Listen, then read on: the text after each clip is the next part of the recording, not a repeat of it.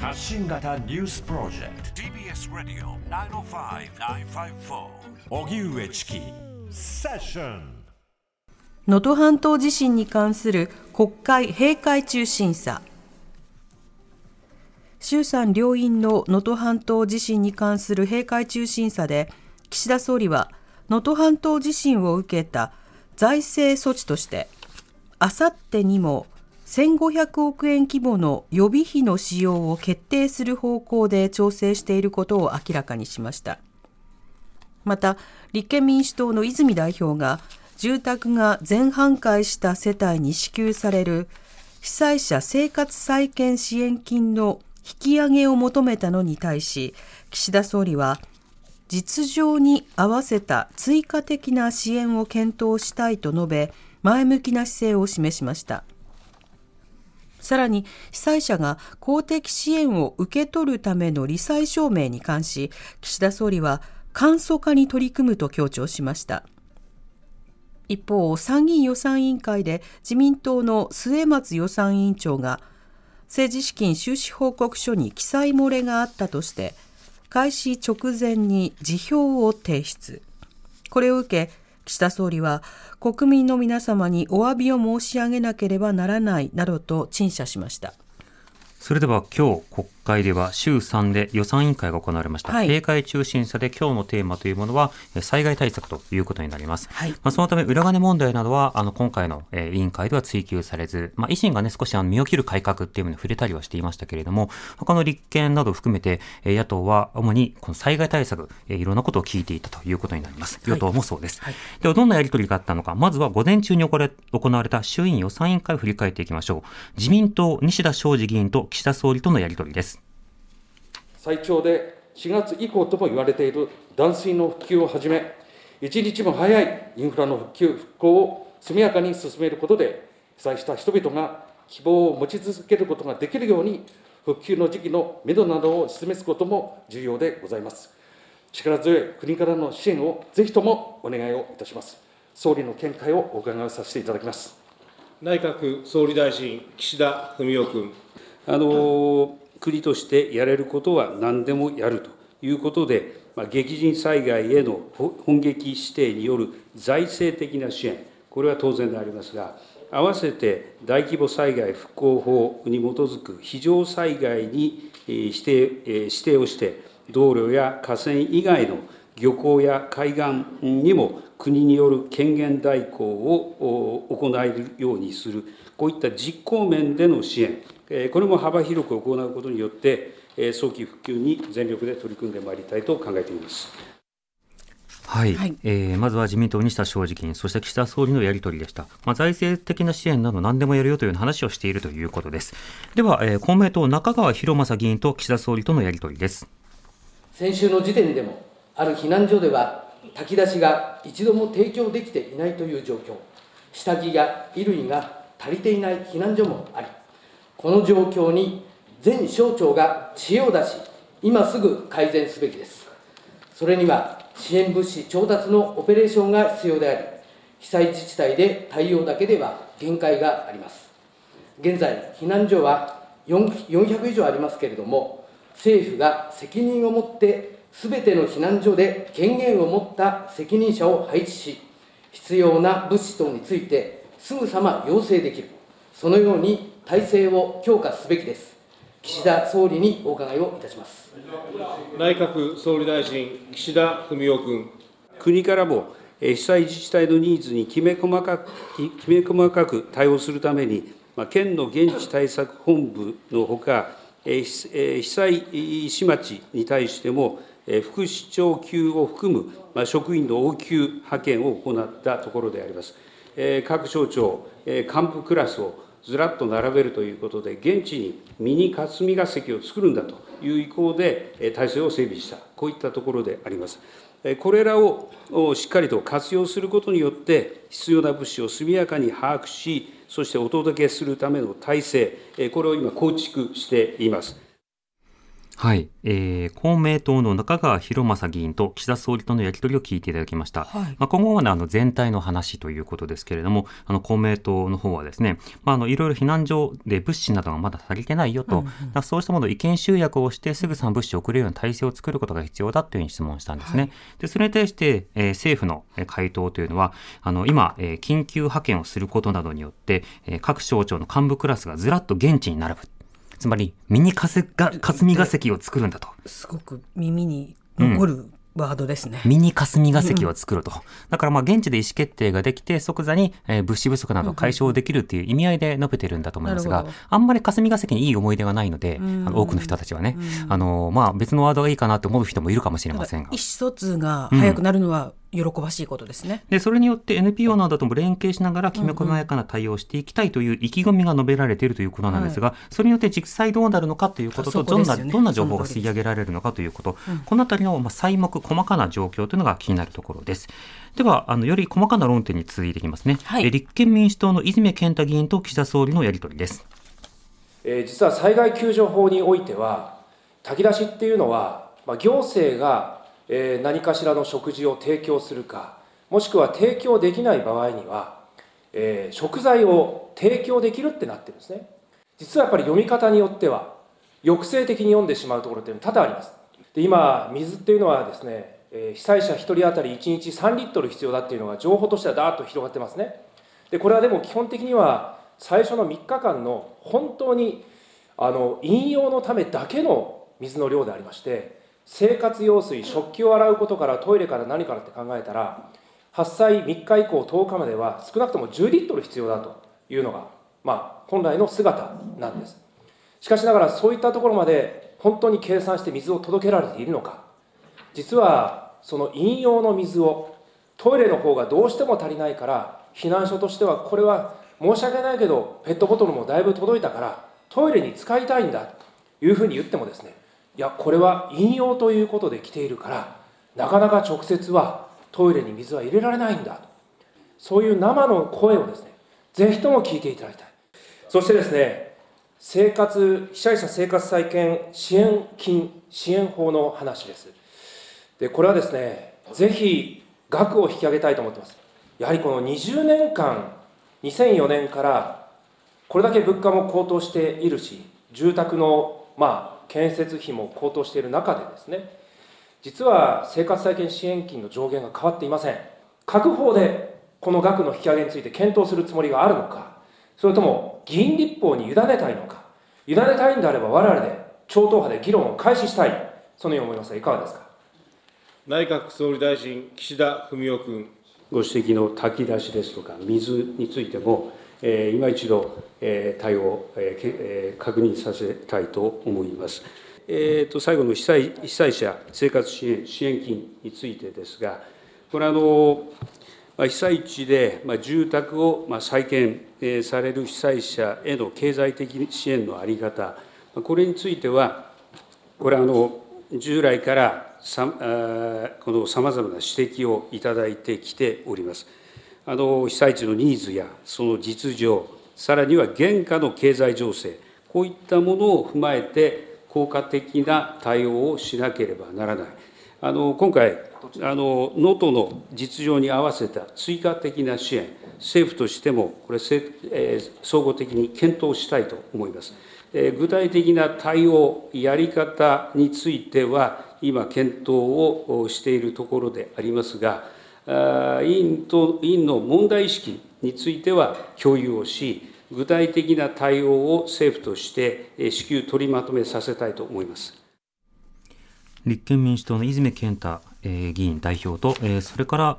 岸田総理とのやり取りを聞いていただきました。はいはいあのまずあの災害救助法において炊き出しは行政ができるというふうに書いてるんだけれども今 NPO とか、まあ、次元的なあの自衛隊などの炊き出しなどに頼っているという状況、まあ、狭く狭く解釈されているところを何とかしてくれであるとか、うん、水などについても柔軟に使えるようにしてくれということを要望して、まあ、岸田総理はまあ確認するという回答をしていました。でもう一つあの災害時にですねさまざまなそのお金が必要になるわけですがそのうちの一つとして生活再建支援支援金。これの上限が20年前から変わっていないということになっているわけですね。はい、ただこの20年間で物価もいろいろと変化をしてますし、はい、建材、建築材料など価格も変化をしているので、これ見直したらどうかということなどについて、まあ、至急取りまとめたいという、まあ、そうしたやり取りがあったということです。うんうん、まあ、あの各議員、各、えー、派閥、各派閥じゃないな、えー、各政党があのいろんな質問をすることによって、そういった、まあ、視点の違う提案というのが入るのはとても重要ですね。では続いて、えー、教育無償化を実現する会。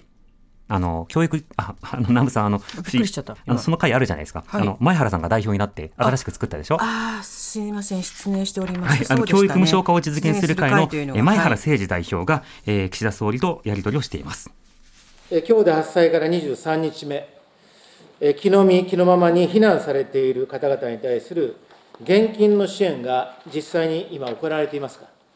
内閣総理大臣、岸田文雄君。あのえっと、現金の支援としましては、えっと、緊急小口資金資金の貸し付け、これが行われております。あの状況やニーズを踏まえて、緩和を行う特例措置も講じたところでありますが、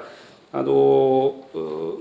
全国の社会福祉協議会の応援職員の派遣を依頼し、避難所に臨時の窓口を設置するなど、実施体制を整えた上で、本日までにほぼすべての、えー、被災地域で貸付の申請受付、これを開始しておりますあの厳密に言うと、お金は手手元に行ってないんです。まだ23日経って、1円も手元には行ってない。日本は災害大国であります。まあ、その意味においてはですね、まあ、この事例を踏まえて、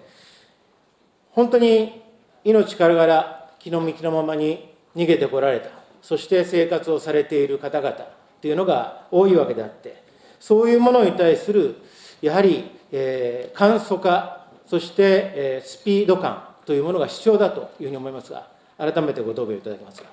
内閣総理大臣岸田文雄君、えー、おっしゃるように、えー、発災直後、まあ、まずは救命救助ではありますが合わせて、避難所の確保、環境整備、そしてこの現金が必要となっていく、まあこうした流れだと思います。現金につきましても、できるだけ早く用意をすることを考える、そういったご指摘については、私も同感であります。あのまあ、今言ったその発災直後の順番もしっかり考えながら、現金についてもできるだけスピーディーな対応を考えていく努力をしていきたいと思います。教育無償化を実現する会代表の前原誠司議員の質問です。あの前原さん、この会の立ち上げの時にはね、番組にも、そうでしたね、コメントしてましたけれども、はい、今回どんな質問をしたのかというと、この木の実木のまま逃げている方などに対して、あのすぐさまお金が入る仕組みには今どうしてもなってないと。で例えば義援金などについては、あの集めてから、そ、ね,、それをこう算定して分配する委員会を立ち上げて、で実際に手元に届くまでは、どうしてもその年単位とか、ね、あの半年とか、はい、そうした仕方でまあ時間がかかるよということになってるんですね。で前原議員は音声の中でカットしましたけれども、例えば、えー、生活福祉資金貸付、えー、それから災害援護資金、えそれから、え雇用保険の特例、あるいは義援金の配分、これらの制度などが災害のたびに、まあ、え適用されたりするんですけれども、これらいずれもすぐは配られない。でも、今、例えば、木の実木のままやってきてお金がないとか、あのそうしたような方に、その現金などとか、そうしたものをどうするのかっていうような観点で質問しているという、うんうん、まあ、そういった場面でした。では続いて、えー、共産党の田村貴議員と、はい、岸田総理とのやり取りです。避難所は輪島に限らず、段ボールベッドもなければ、仕切りがないところが多数です。対応が遅いと言わなければなりません。床に長期的に横たわっていると、エコノミークラス症候群を引き起こすだけでなく、埃等を吸い込むことによる健康被害も心配されると、ガイドラインでも指摘しているではありませんか。急いで供給すべきです。そして、水がなくて洗濯ができないと、多くの被災者が苦しんでおられます。直ちに改善を指示すべきだと思います。いかがでしょうか？内閣総理大臣、岸田文雄君。これ、まだ十分届いていない被災地もあるというご指摘については、よりこれを充実させるべく努力を続けなければならない、まあ、このように思っています。そして、段ボールベッド等にもご指摘がありました。これあのエコノミークラス症候群の予防にも寄与する段ボールベッド、あるいは男性ストッキング、についても、これ、お届けをしているところですが、断水断水等が長期化する中で、洗濯ができないとの声に対応して、下着や簡易洗濯キット、こういったものにも、こうについても搬送を行っているところです。はい、はい、えー、共産党の田村貴明議員の質問でした、はい、えー、岸田総理も回答してましたが、うん、具体的な論点にどんどんどんどんなっていきましたね。そうですね。こちらにおいては段ボールベッドであるとか、えー、それからですね、えー、簡易型のバケツ型洗濯機、はい、えー、これ水が少なくてもこうぐるぐる回して洗濯できたりとかね、うんうんうん、あのいろんな仕方ほら今あの水がないということで、はい、困りはトイレ風呂洗濯、うん、このあたりがとても大変なんだと。生活に密着した部分が、ね、はい、一番困ってらそうですね。なので、そうしたようなことについては、即座にも提供すべきだ、うんうん、これを支持すべきだっていうようなことも言っていて、はい、それに対して政府も、あの今、搬送を行っているところ、十分に届いていないところはあるけれども、充実に対して進めているところだと。で、プッシュ型できめ細やくニーズを把握をし、支援を行っていきたいというような回答が述べられた。で、この後、あの、共産党とのやり取りの中で、じゃあトレーラーハウスを送ったらとか、キャンピングカーを送ったらとか、うんうん、まあ、いろんな提案をして、それに対しても、まあ、検討しますとか、確保しますとか、支援しますとか、まあ、そうしたな細目にわたるやり取りというのが、えー、今日の午前、えー、衆議院の予算委員会でも重ねられてました。まあ、こういったあの国会のやり取りを見ては、なるほどと、網羅的にここが足りないんだなとか、あこうした予算感なんだなということが、あの国会がね、ずっとやってなかったので、予約像の見えてきたというところもあるかもしれません。うん、この後あの6時半過ぎますと、えー、参議院での、えー、予算委員会での様子をお伝えしたいなと思います。TBS ラジオ荻上チキセッションデイリーニュースセッション。さて、国会で今日行われた予算委員会、6時台前半に続いて、その音声聞いていきます。はい。え午後、参院予算委員会です、はい、え自民党の足立俊之議員から出発しますが、えー、足立議員と岸田総理とのやり取りを聞いてください今後、防災・減災、国土強靭化をさらに進める、えー、インフラ整備にどのように取り組んで、えー、いただくお考えなのか、えー、岸田総理のご見解を伺いたいと思います。岸田総理。我が国における防災・減災、国土強靭化の取り組みの重要性も改めて感じているところであり、この防災・減災、国土強靭化のための5か年加速化計画、これ、着実に推進する、これは当然のことでありますが、この5か年計画後につきましても、昨年7月策定しました国土強靭化基本計画に基づいて、取り組み進めていきたいと考えています。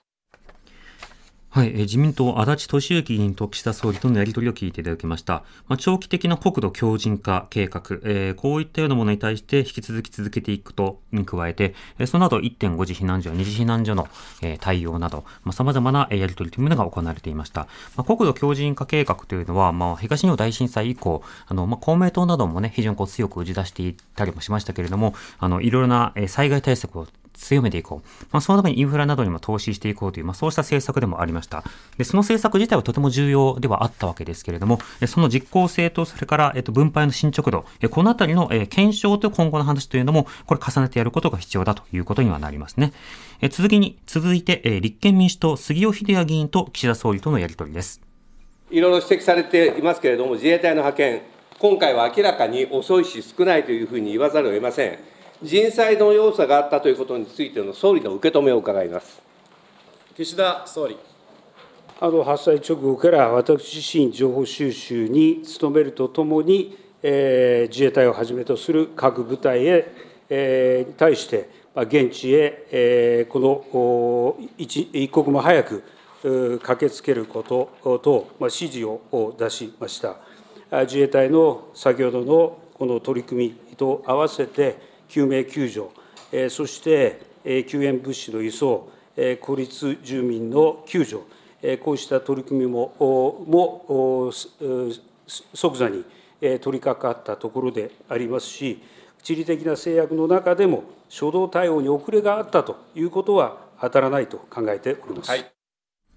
えー、立憲民主党、杉尾秀哉議員と岸田総理とのやり取りを聞いていただきました。はい、まあ、初動遅れたんじゃないのという質問に対して、その指摘は当たらないというやり取りなどがありました。まあ、その後、あの具体的にでは今後の、えー、検証のために、えー、ヘリの出動の状況がどうだったのかとか、まあ、個別のやり取りが必要だというようなことを、えー、相互に重ねられているという中です。はい、では続いて、えー、公明党の塩田博明議員のやり取りです。新型コロナワクチンは3月末までは無料接種できますのが、できますけれども、コロナ治療薬は昨年10月から有料になってますよね。また被災者には無料提供したりですね、そこで被災者には無料提供したりですね、インフルエンザワクチンも未接種の方には無料提供できる機会を増やしていただいて、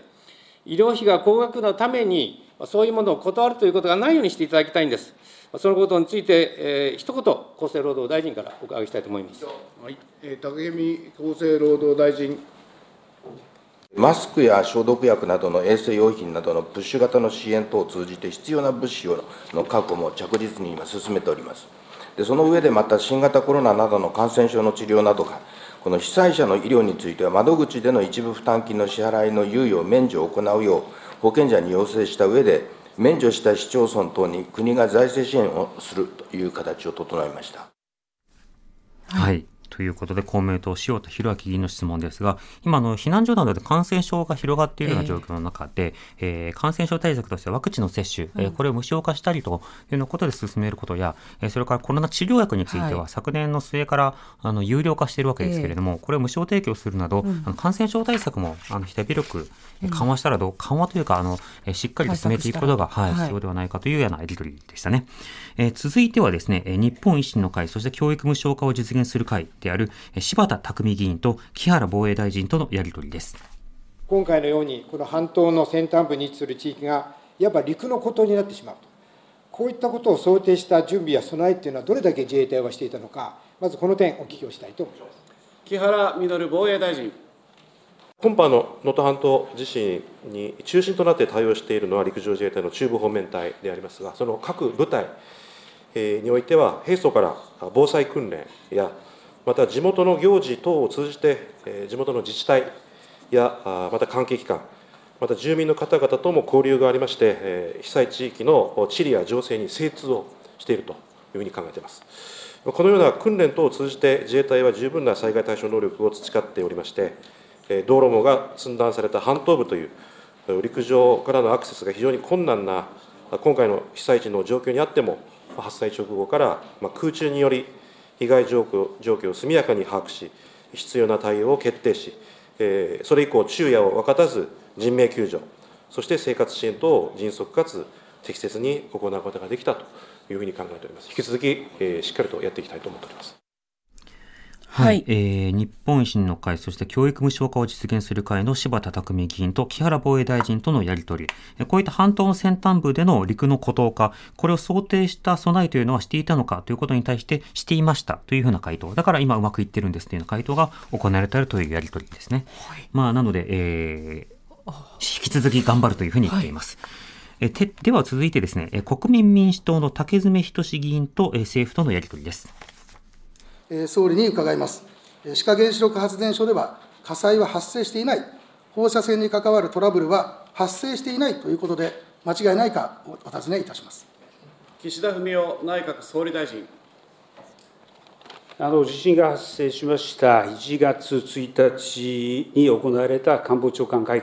見の時点では、北陸電力から志賀原発の変圧器周辺で火災があり、消火設備が作動したとの原子力規制庁に対して速報があったことを受けて、その旨について発信発言しましたが、その後に改めて現場を確認した北陸電力が、